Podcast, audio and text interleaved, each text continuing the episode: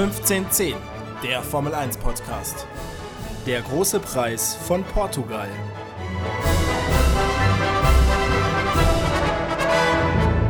Ja, herzlich willkommen zurück zur 17. Ausgabe unseres Formel 1 Podcasts 1510. Heute nach dem großen Preis von Portugal in Portimao, der an der Algarve liegt, der Grand Prix. Der Sieger mal wieder Lewis Hamilton. Er steht kurz vor seinem nächsten Weltmeisterschaftstitel, kann ihn im übernächsten Rennen frühestens holen in der Türkei. Und äh, nächste Woche dann auch Mercedes in der Lage, den Konstrukteurstitel bereits zu holen, denn Valtteri Bottas ist auf Platz 2 gekommen und wie üblich das, äh, das Trio sozusagen ähm, voll macht Max Verstappen in Red Bull. Moritz, wie fandest du es? Ich fand, äh, es war ein gutes Rennen. Am Anfang dachte ich, da kommt ein bisschen mehr Spannung rein. Da gab es ja ein, ein tolles Überholmanöver von Bottas, der an Hamilton vorbei ist. Dann war Carlos Sainz sogar kurz mal vorne, weil es geregnet, geregnet hat und ähm, die Mercedes nicht so richtig äh, Temperatur in die Reifen bekommen haben. Es gab dann aber, es war ungefähr Lap 5, da war so der sogenannte Crossover Point. Das war dann so, dass die ihren ähm, mittleren Reifen, also den gelben Reifen, dann endlich Temperatur drin hatten, Bottas und Hamilton. Und so hat dann Bottas kurzes Rennen angeführt, wurde dann aber von Hamilton überholt. Ähm, Verstappen, ja, der hatte am Ende 35 Sekunden Rückstand.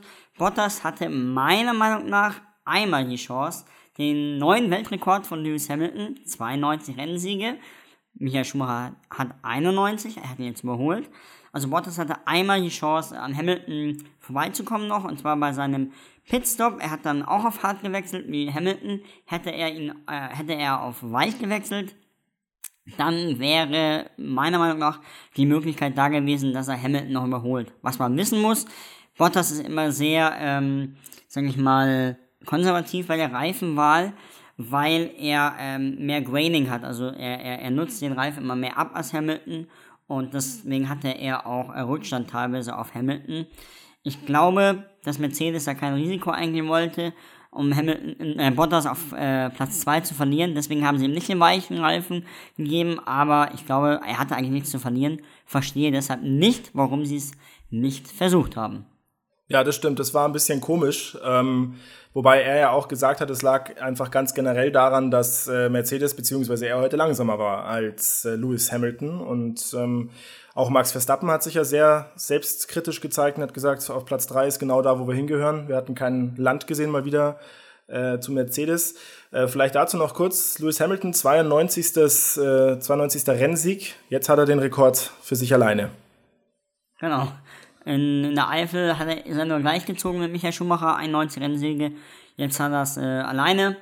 Und sein siebter WM-Titel ist ja, wie du gerade schon auch äh, erwähnt hast, nur noch eine Frage der Zeit. Ganz erfreulich für Ferrari, Charles Leclerc auf Platz 4 mit äh, 12 Punkten, die er dazu holt. Und auch für Alpha Tauri recht erfreulich, erfreulich äh, Pierre Gasly auf Platz 5 mal wieder. Ähm, der fährt eine richtig starke Saison.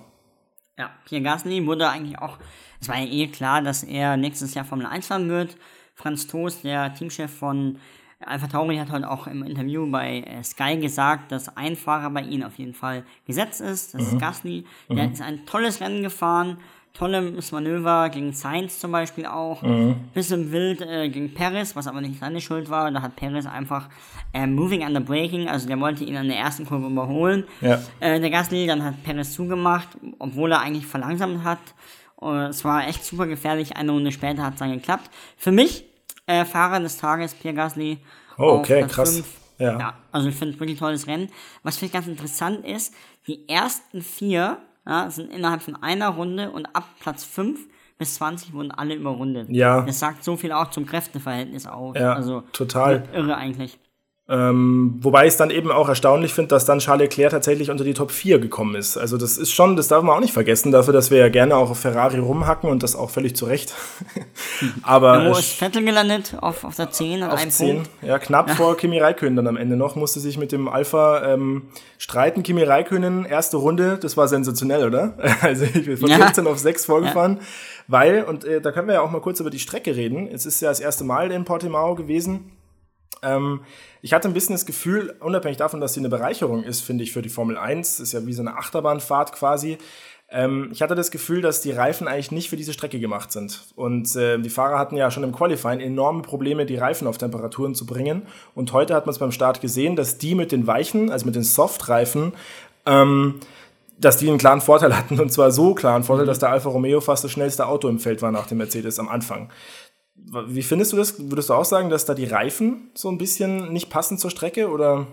Ja, im zweiten freien Training war die erste halbe Stunde auch eher ein Reifentest für Pirelli. Mhm. Pirelli hat da irgendwie komplett ins, ins Dunkle entwickelt. Ähm, die wussten überhaupt nicht eigentlich, was da Sache ist. Ähm, auch die, der, der mittlere, also der, der gelbe Reifen hat viel länger gehalten, mhm. als man eigentlich erwartet hatte. Paris zum Beispiel auch, ähm, ist auch super lang damit gefahren. Jeden Reifenflüster, aber hat super lang gehalten. Ähm, zu Portimao generell 12% Steigung, also es ging ab und äh, auf. Down like a Rollercoaster. ja, genau. Hat Lando Norris äh, gesungen. Ja, ja ich finde es eine tolle, eine tolle Strecke. Ich fürchte aber, dass wir da so schnell nicht mehr hinkommen werden. Ja, also es war wirklich jetzt nur wegen Covid-19. Genau, ja. Ah, okay. Äh, die Strecke gibt es zwar eigentlich länger, aber äh, Portugal oder die Streckenbesitzer haben auch gesagt, sie hoffen, dass sie, dass sie nochmal einen Grand Prix bekommen, aber mhm. ja, im Endeffekt geht es da auch um um Geld und das sitzt woanders ja. eher als in Portugal. Wir haben ähm, hinter dem eigentlich schon fixen Konstrukteursweltmeisterschaftstitel ähm, Red Bull auf Platz 2, also Mercedes 1, äh, Red Bull auf Platz 2, auch schon ziemlich sicher mit 100 Punkten Vorsprung vor Racing Point. Aber da ist es spannend und die liefern sich ja so ein ja, man könnte fast schon wieder sagen Schneckenrennen gerade. Ähm, wenn man sich das anschaut, die Racing Points sind auf Platz 3 mit 126 Punkten, McLaren auf 4 mit 124 Punkten und Renault auf 5 mit 120 Punkten. Also die trennen gerade mal 6 Punkte. Wenn man sich es heute anschaut, McLaren 8 Punkte geholt durch Carlos Sainz. Ähm, Renault hat heute 3 beziehungsweise 6 Punkte geholt äh, mit Ocon und Ricciardo auf 8 und 9. Und Sergio Perez ist auf äh, die sieben gekommen, hat sechs Punkte geholt. Also es ist wirklich richtig knapp, aber richtig viele Punkte holen sie auch nicht. Es bleibt also spannend, die letzten Rennen. Da muss man sagen, also äh, sowohl Racing Point als auch äh, McLaren haben sich gegenseitig aus dem Rennen genommen, ja. als äh, Stroll dann mit Norris äh, ko kollidiert ist. Mhm. Perez ist noch eigentlich ein super Rennen auch gefahren, ja, war ja kurzzeitig letzter, weil er in der ersten oder der zweiten Kurve von Verstappen abgeräumt wurde, was ein normaler Rennunfall war. Mhm. Da, da wäre schon mehr gegangen, aber ich denke, es wird auch ein spannendes Rennen. Was ich noch ganz kurz sagen wollte, ist, dass äh, der, also zweite, ja, der WM, also Red Bull, die haben eigentlich nur einen Fahrer, ja. weil es, es wird immer nur Max Verstappen die Punkte. Elben, ich ja. weiß, wir sollten das Thema lassen, wir schneiden jedes Mal wieder an, aber das war bodenlos, der ist heute Zwölfter geworden, der hat überhaupt kein Land gesehen. Elfter, hast du gerade gesagt, wurde Raikön, Albon wurde Zwölfter. Es gibt langsam, es gibt keinen es gibt keinen Grund. Ja, der ist einmal jetzt in, in, einem Jahr Formel 1 aufs Podium gefahren, oder ein Jahr Red Bull. Ja. Ist, das ist bodenlos. Es Na, ist und vor allen bodenlos. Dingen, jetzt pass mal auf, der gute Mann ist überrundet worden von Max Verstappen. Das letzte Mal, als einer überrundet wurde von Max Verstappen, der im gleichen Cockpit saß quasi oder im selben Auto saß, da wissen wir doch beide, was passiert ist. Das war der gute Pierre Gasly. Also insofern, der Mann ist, ist tatsächlich nicht mehr haltbar. Äh, so muss man leider so hart sagen. Aber ähm, ja, wir haben das Thema jetzt vor allem im letzten ja. Special-Ausgabe zu Genüge besprochen. Ähm, wird sich einiges ändern, eben bei den Red Bulls, bei beiden Teams. Ähm, wer das genau ausge ausklamüsert hören will, kann gerne nochmal die Special-Folge anhören. Es gibt jetzt aber auch ein Datum, das hatten wir damals ja. noch nicht drinnen. Anfang Dezember wollen die sich bei Red Bull entscheiden, okay. ähm, wie es weitergeht. Also Alben hat noch ein paar Chancen, aber die muss er wirklich nutzen. Ja. Aber Nico Hülkenberg wartet, der war jetzt auch zum Beispiel wieder in Portugal an der Rennstrecke, weil er als Ersatzfahrer für eigentlich jedes Team äh, dann da war. echt so geil. aber war das heute auch wieder im RTL-Studio, gab es auch eine Schalte mit Dr. Helmut Marko, dem Red Bull äh, Mo äh, Motorsportchef. Mhm. Mal schauen, was sich da entwickelt, aber gehen wir mal weg von Red Bull Racing, vielleicht zu Alpha Tauri. Da könnte es ja, es wird immer konkreter, dass da ein Japaner das Cockpit bekommt, weil mhm. Ja auch nicht so wirklich liefert. Der hat ja auch wieder eine 5-Sekunden-Strafe bekommen. Ja. War sogar zwei Runden, also der wurde zweimal sogar überrundet, wie ich gerade sehe. Der wurde auch offiziell letzter. Ist jetzt zweimal auch nicht in die Punkte gefahren hintereinander. Ja. Das äh, heißt nicht, spricht nicht unbedingt für ihn. Mhm. Yuki Tsunoda ist der Japaner, über den du gerade sprichst. Und du meinst ja, es hängt jetzt eigentlich nur noch an der Superlizenz, aber die kriegt. Erklär doch mal, was mhm. ist die Superlizenz und wie kriegt man die? Eine Superlizenz sind Punkte, die du haben musst, damit du dich qualifizierst, um in der Formel 1 zu fahren. Der Formel 1 Ähm, Führerschein quasi. Genau, der Formel 1 Führerschein. Wenn er unter die Top 3 kommt in äh, der Formel 2, dann hat er das. Schaut ganz gut. Ich glaube, aktuell ist er Vierter, Fünfter. Schaut ganz gut aus. Ähm, Testen würde er auch noch absolvieren. Also ich glaube, daran hängt es. Außer Queert hat jetzt eine Leistungsexplosion. Ja, äh, Franz Toast hat, hat da heute auch gesagt, wir haben immer noch einen Queert auf dem Zettel, aber Ja. das klang schon so, als ob die nächstes Jahr eher mit dem Tsunoda planen. Woanders, ja, da wurden zwei Fahrer jetzt am Donnerstag äh, offiziell vor die Tür gesetzt, und zwar bei Haas. Mhm. Ja. Maximilian, was kann man denn dazu sagen? Ich als Haas-Experte kann dir natürlich da jetzt äh, detailliert ins Thema einsteigen. Ich weiß es nicht. Äh, ich, ich verstehe es ein bisschen, aber ich bin jetzt sehr gespannt, wen die als Ersatz holen, weil ähm, ja, man kann natürlich von den zwei halten, was man will, und die Ergebnisse sprechen Bände. Das Haas hat, Haas hat drei Punkte in dieser Saison geholt. Und das ist natürlich viel zu wenig, sind nur zweimal in die Punkte gefahren. Ähm, aber das, ich denke, es ist relativ klar, dass das auch am Auto liegt teilweise und nicht nur an den Fahrern. Ähm, ich finde es erstaunlich, dass sie beide Fahrer vor die Tür setzen. Ich hätte gedacht, dass sie sich einen behalten und einen anderen Jungen reinsetzen, nämlich Mick Schumacher. Aber da hast du ja auch noch eine Meinung zu. Äh, also erstmal glaube ich, dass sie beide also loswerden wollten, weil sie auch deutlich Kosten sparen wollten und deswegen Mhm. kommen jetzt zwei Junioren. Äh, Mick Schumacher, glaube ich, hat auch Chancen, ja, weil er eben so eine Strahlkraft hat. Ja. Der wird auch nicht so viel äh, fordern Ja, schon allein vom Namen, ne? können, oh, genau vom, vom Namen. Ähm, der wird nicht so viel verdienen wie ein Grosjean oder auch ein Magnussen. Ja. Und dann werden sie einen zweiten Junior reinsetzen. Jetzt fragt man sich, hm, wenn du eh schon ungefähr das schlechteste oder zweitschlechteste Auto hast im Feld, warum setzt du dann zwei Junioren rein? Naja, 2021 wird, passiert ja nicht viel vom Reglement von den Autos. Die werden also nächstes Jahr auch keine riesen Leistungssprünge haben. Man kann den Fahrer da ähm, aber quasi ans Auto und an das Team gewöhnen und kann das Geld, was du auch einsparst, in andere ähm, Sachen dann investieren. Ähm, zum Beispiel in die Entwicklung. Ich glaube, so argumentieren sie auch und sie sehen das Jahr 2021 als Übergangsjahr. Ja. Mit zwei jungen Fahrern, Illet oder ähm, Schwarzmann? Ma äh, naja, Schwarzmann glaube ich auch oder den Marzi. Mazepin. Marzi. Ja, ja, Der Marzipan.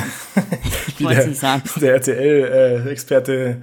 Es ist ja unmöglich, Marzipan. Das ist wirklich so, also, naja, RTL. Ja, ja, aber, äh, aber auf jeden Fall hat äh, Herr, also unser russischer Freund hat der äh, einen sehr reichen, einen sehr reichen Vater Ja. und der würde auch äh, viel Geld mitbringen. Ja. Ähm, einer, der auch viel Geld hat, ist äh, Nicola Latifi. Der Mhm. darf im Williams wahrscheinlich nächstes Jahr fahren. Einer, der wenig Geld hat, aber viel Talent hat, ist George Russell. Wurde heute 14. Latifi 18. nur so. Mhm. Aber Russell wackelt. Maximilian, warum? Ja, weil äh, die Williams-Leute, die jetzt Williams von, von Frank Williams und seiner Tochter übernommen haben, scheinbar doch nicht das tun, was man so sich von ihnen erhofft hat, nämlich zu versuchen, ein konkurrenzfähiges äh, Racing-Team aufzubauen, sondern Geld zu verdienen mit diesem, äh, mit diesem Rennstall, Verein. Und äh, ja, Nicola Latifi offensichtlich nicht geeignet für die Formel 1. Kann man ja, glaube ich, so sagen. Ist nie ansatzweise in die Nähe der Punkte, außer im allerersten Rennen, aber da sind ja auch viele ausgefallen. Ähm, Ansonsten chancenlos. Man hat es auch im Qualifying gestern gesehen. George Russell eindeutig der bessere Fahrer als Nicola Latifi. Da gibt es, glaube ich, wenig Ganz zu kurz. diskutieren. George Russell hat 33 zu 0 in allen seinen Qualifyings. Ja, Und immer eben. sein Teamkollegen Ja, geschlagen. das ist- Und, ja, und aber ähm, Latifi, wie du schon sagst, hat halt einfach das Geld, ist also ein sogenannter Paydriver. Und ähm, ja, scheinbar möchten sie sich jetzt jemand anderen äh, noch dazu holen, beziehungsweise Latifi bleibt eben, weil er das Geld reinbringt und sie brauchen dann noch jemanden, der irgendwie die Leistung bringt. Ich weiß es nicht, ich bin gespannt, wen sie jetzt holen. Geld und Leistung ist Paris. Ja, und der genau. bringt viele mexikanische Pesos mit. Der ist auch mit, mit oder eng mit, äh, ja, der ist eng mit äh, Carlos Slim, dem reichsten Mann Mexikos, Mhm. äh, befreundet und hat auch immer noch eine Intention, in der Formel 1 zu bleiben. Ja, und er ist ja auch Russell gut. Sagt liefert ja auch ab, ne? Er, äh, absolut, er liefert ab. Aber für Russell wäre es halt schon sehr schade. Ich hatte aber, hatte ich dir auch geschrieben, gestern einen Gedankengang, mal angenommen, Russell, er muss sein Cockpit räumen, was Ja. leistungstechnisch eine Katastrophe wäre, Ja. in meinen Augen, weil er es Ja. wirklich verdient hätte. Ja. Bei Mercedes kommt er ja kaum unter, also außer Hamilton beendet seine Karriere. Das ist eh eine ganz schwammige Sache. Mhm. Da hat sich Toto Wolf, die um da auch nochmal kurz einzuhalten, Tote Wolf hat gesagt, ja, die waren beide in Monaco, aber haben, also Hamilton und Wolf in, zwischen den zwei Rennen jetzt und haben dann aber gesagt, nee, sich in einen Raum setzen ist wegen Covid auch gefährlich, weil die machen ja immer ihre Meetings remote, deswegen haben sie gesagt, nee, reden wir auch jetzt nicht über den Vertrag. Irgendwas ist da, also irgendwo stinkt es da gewaltig, ich weiß jetzt nicht wo, aber es ist auch echt komisch, dass Hamilton immer noch keinen Vertrag unterschrieben hat. Nichtsdestotrotz, Russell zu Mercedes glaube ich nicht. Auch Bottas ersetzen, der wird nie so schnell äh, auf Bottas Niveau sein. Ähm, und auf Ham Hamiltons Niveau auch nicht. Bei Russell ist es so, ich könnte mir vorstellen, dass sie sich eventuell auch überlegen, bei Red Bull den einzusetzen. Warum eigentlich nicht? Ja, könnte ich mir auch vorstellen. Wäre, wäre auch denkbar. Müssten sie ihn halt rauskaufen aus dem Ja. ja. Mercedes äh, Junior Programm. Ja. Äh, dasselbe wurde ja bei Renault mit Ocon gemacht. Keine Ahnung, ist nur ein Gedanken gegangen. Ja. Aber finde ich ein ganz interessanter. Vielleicht behält Russell aber auch sein Cockpit. Er selbst sagt, er geht jedes Rennen gleich an. Was äh, auch noch interessant ist zu sehen, äh, unser Fragenspiel. Und ähm, da stellen wir uns ja immer eine schwere, eine leichte Frage. Die schwere gibt zwei Punkte, die leichte gibt einen Punkt. Interessant deswegen, weil ich letztes Mal mal wieder eine schwere Frage richtig beantwortet habe und auf dich aufgeholt habe, einen Punkt. Es steht aktuell nämlich 11 zu 8. Du darfst. Soll, soll, ich, soll ich gleich mal anfangen? Ja, also bitte, erst die leichte, bitte. Ja, perfekt. Du hast dich ja gerade auch als äh, Haas-Experten betitelt. Oh, Haas, Haas gibt es seit 2015 in der Formel 1. Und insgesamt sind drei Fahrer gefahren. Also Magnussen, Grosjean und wer noch? war das nicht dieser Eriksson? Leider nein, das Leider war ähm, Esteban Gutierrez. Der Ah. ist 2016 noch für Haas gefahren. Ja. Ich hatte gerade 2015 gesagt, sorry. 2016 sind sie in die Formel 1 gekommen. Ah. Esteban Gutierrez ist die erste Saison für Haas gefahren. Krass, krass, ja, stimmt. Ja, vielleicht ist ja neuer Wind bei Haas dann auch nicht schlecht, wenn die schon so lange da am Start sind. Jetzt bin ich aber auf meine leichte Frage gespannt. Deine leichte Frage. Wir fahren äh, kommende Woche den großen Preis von San Marino, äh, der ja länger nicht mehr gefahren wurde, das letzte Mal 2006. Und ähm, da wäre meine Frage an dich. Bitte benenne mir das Podium des letzten großen Preis von San Marino. Ja, die ersten zwei kriege ich hin, weil es war ein ziemlich legendäres Rennen. Schumacher, Alonso, Habe ich mir schon gedacht, dass du die ersten zwei weißt. ja, Massa war es nicht. Wahrscheinlich Jano Trulli, äh, äh, doch, Jano Trulli? Ist ungefähr die gleiche Preisklasse wie Massa und Trulli. Es ist Montoya. Juan Pablo Montoya tatsächlich. Damals im McLaren Mercedes noch. Okay. Dementsprechend beide die erste leichte Frage nicht richtig gehabt. Ich bin gespannt auf meine schwere Frage. Die kriegst du genau jetzt. Äh, es wurde ja 24 Jahre nicht in Portugal gefahren, ja. Aber ein Fahrer ja, hat 1995, der da gewonnen hat, seinen ersten ähm, Sieg gefeiert. Wer war es? Seinen ersten Rennsieg Seinen ersten Rennsieg 1995. in Portugal. Ja, es bietet sich da eigentlich nur eine Person an. Ähm, aber nee, ich glaube, dass das. Ich glaube, der hat schon mal früher gewonnen. aber ich, ich wüsste jetzt ehrlich gesagt auch keinen anderen. Wurde, glaube ich, auch eingeblendet heute kurz. Ja, okay. Ähm, ich sag trotzdem einfach Michael Schumacher. Nee, Nee, ne, der hat war, der war 93 95. Genau, ähm, es ist Rubens David. Coulthard. David Coulthard, ah. David. Coulthard, ja, der hat okay. mal, ja, ja. Der hat damals ähm, seinen ersten Grand Prix im 21. Rennen Mhm. gewonnen. Naja, gut, das ist äh, eine schwere Frage, die, da schäme ich mich nicht, die äh, nicht gewusst zu haben, aber auch eine schöne Frage. David Coulthard, sehr sympathischer Typ, der macht auch immer die Post-Interviews, Post-Match-Interviews. würde ich Ja, sagen. genau, ich durfte ihn auch mal in, in Monaco äh, interviewen, Ja. beim Laureus Award und Ja. äh, war wirklich ein, ein Ach cool, warst du da in Monaco oder wie? ja, Das ist ja cool. ja, ich, ja, ist mein Zweitwohnsitz. Äh, äh, nee, der war wirklich super entspannt, beziehungsweise er, ich glaube, der weiß auch, dass er ein, ein, ja, ein lustiger Typ ist, entertaining ist und das äh, Mhm. Ja, doch, ich finde den auch gut. Dann habe ich noch für dich eine schwere Frage. Und zwar, ähm, heute, das war ja offiziell auch ein Portugal Grand Prix. Und äh, wir haben ja schon einige Portugal Grand Prix gehabt. Nenne mir die beiden Rekordsieger der Portugal Grand Prix.